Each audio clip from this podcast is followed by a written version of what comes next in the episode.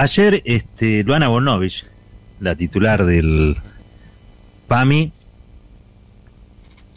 hizo más por desnudar a Horacio Rodríguez Larreta y su sadismo que toda la falsa oposición capitalina que hace años le sostiene los negocios a este verdadero, verdadero impresentable. Me refiero a la escena en la que Bonovich va al hospital español, que había sido clausurado. Escuchan bien, ¿no? Clausurado por una agencia de control, la agencia de control porteña, con gente internada, con operaciones por hacer, con turnos dados desde hacía bastante tiempo, afiliadas y afiliados del PAMI. El español es el hospital cabecera eh, del PAMI en Capital y sobre todo lo vinculado al COVID, a la emergencia del COVID. Luana Volnovich, frente a un grupo de cronistas, esencialmente radiales, con alguno que otro canal de televisión, rompiendo el cerco mediático, acusó a Rodríguez Larreta de mafioso. Habló de un chantaje político. Le dijo a Horacio Rodríguez Larreta lo que habitualmente nadie le dice a Horacio Rodríguez Larreta. Y es que estaba actuando en represalia porque ella denunció que la obra social más grande de jubilados y jubiladas de toda América Latina no fue convocada por el gobierno porteño para asegurar la inmunización a través de las vacunas.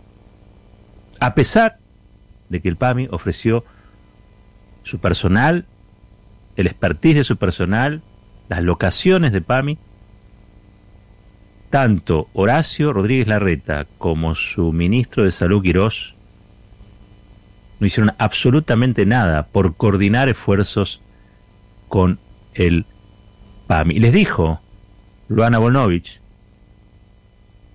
si es por lo que dije, si es por lo que denuncié, agárrensela conmigo, pero no se la agarren con afiliados y afiliadas del PAMI. Esto es casi mafioso, dijo Luana Bonovich. La verdad, era para aplaudir. Era para aplaudir alguien que le decía a Horacio Rodríguez Larreta lo que nadie quiere escuchar de Horacio Rodríguez Larreta, entre otras cosas porque Horacio Rodríguez Larreta se encarga, y su equipo se encarga, de que nadie lo incomode. Incluso en ese raid televisivo que hizo en las últimas 24 horas Horacio Rodríguez Larreta, no fue para nada inquietado en ninguna de las entrevistas, en ninguna de las entrevistas, y fue tratado en casi todos los lugares como un estadista. Eso en algún momento tiene que acabar. Y me parece que eso va a acabar más del lado de las actitudes como las de Luana Bonovich, que como esa falsa oposición capitalina, que cada tanto se acuerda que tiene que decir algo malo de la reta, pero que después en el día a día es socia de esta gobernabilidad maloliente que tiene la ciudad de Buenos Aires. Son en muchos casos una especie de cogobierno y háganse cargo de estas cosas. Horacio Rodríguez Larreta es básicamente un dirigente que alguna vez fue peronista, que luego dio el salto al, del menemismo al dualdismo, y del dualdismo al macrismo. Siempre está en lugares donde hay mucha plata. Obras sociales, bancos, siempre. Estaba releyendo recién una nota de página 12 donde recordaban un episodio que quizá tenga que ver con esta falta de empatía o de sensibilidad que demuestra hacia los adultos mayores el jefe de gobierno porteño. Y el episodio al que hago alusión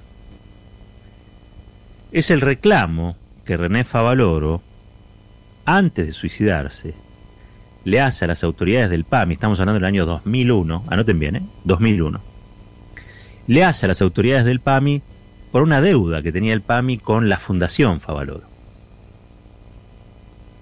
En ese momento, insisto, estamos hablando del 2001, Favaloro le reclamaba un dinero y los interventores de la obra social, designados por Fernando de la Rúa,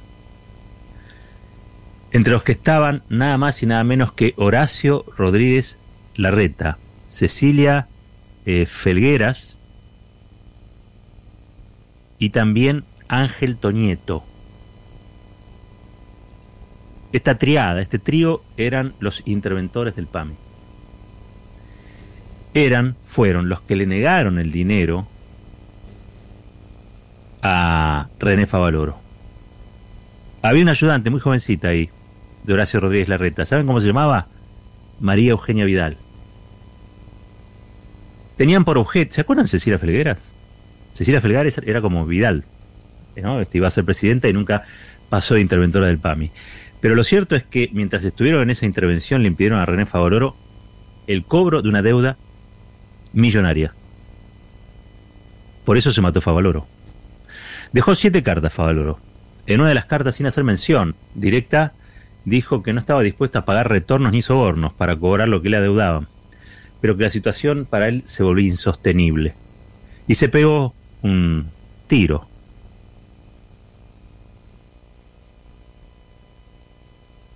Una de las cartas estaba dirigida a Fernando de la Rúa, el presidente. ¿Saben qué dijo Fernando de la Rúa? Me llegó dos días después, si no capaz que hubiera podido hacer algo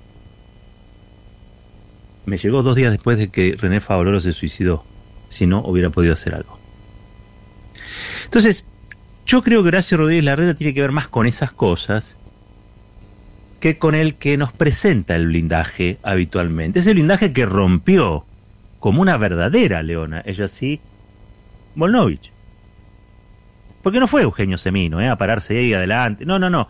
Fue Volnovich a pararse adelante del Hospital Español a denunciar a Horacio Rodríguez Larreta a ingresar al hospital que está judicialmente intervenido y abrir las puertas para pacientes que estaban angustiadísimos, familiares que no podían ver a los que estaban internados, a las que estaban internadas.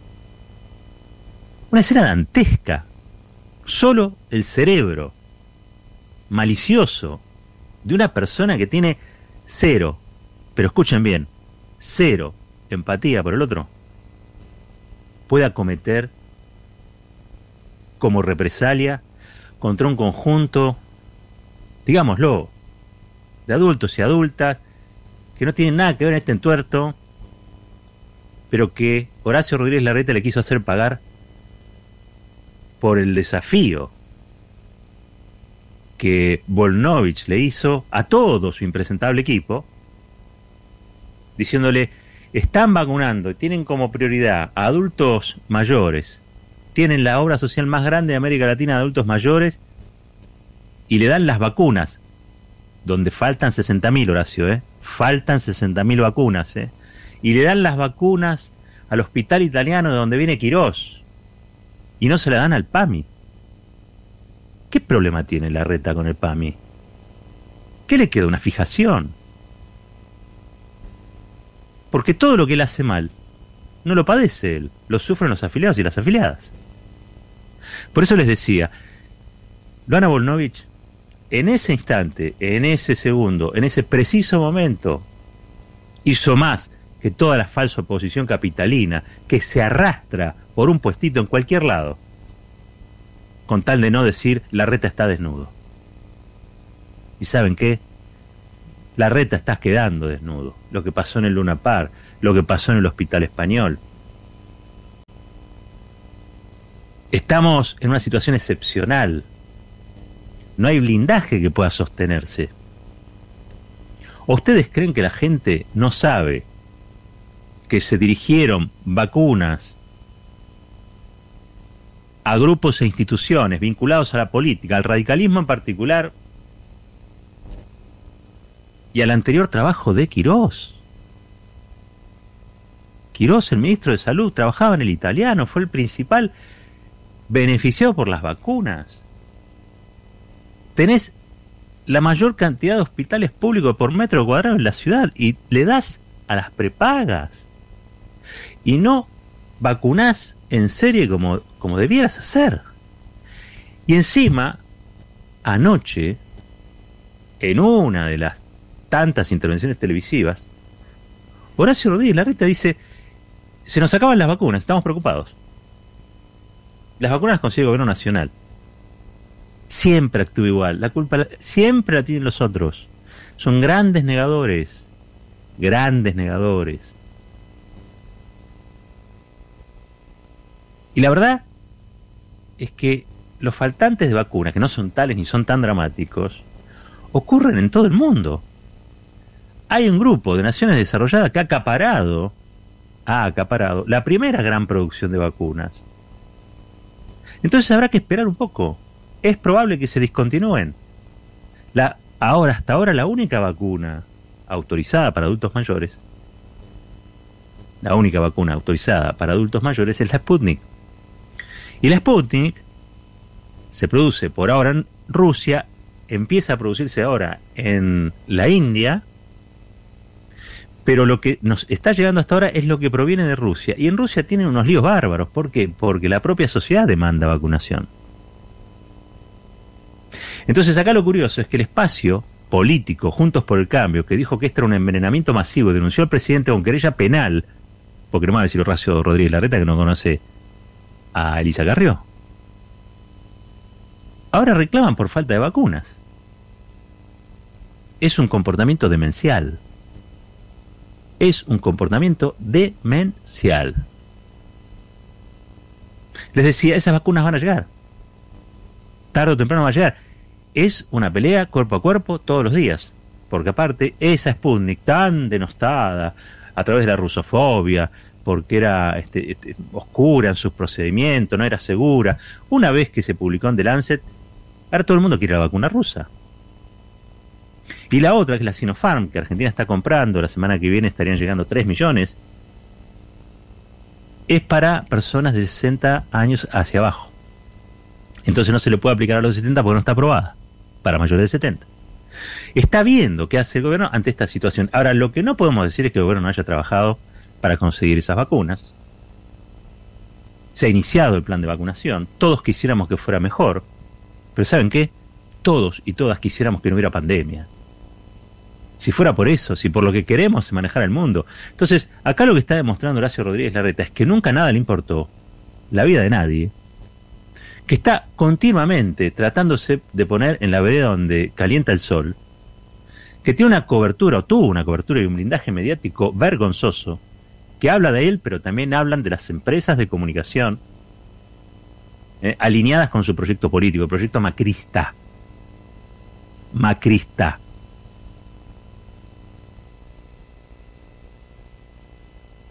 Porque Horacio Rodríguez Larreta no es diferente a Macri, es igual.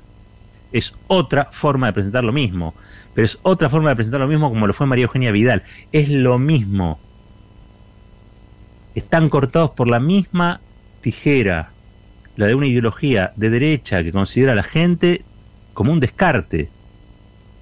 Y que lo único que le interesa de la capital federal, de la ciudad de Buenos Aires, son los negocios inmobiliarios.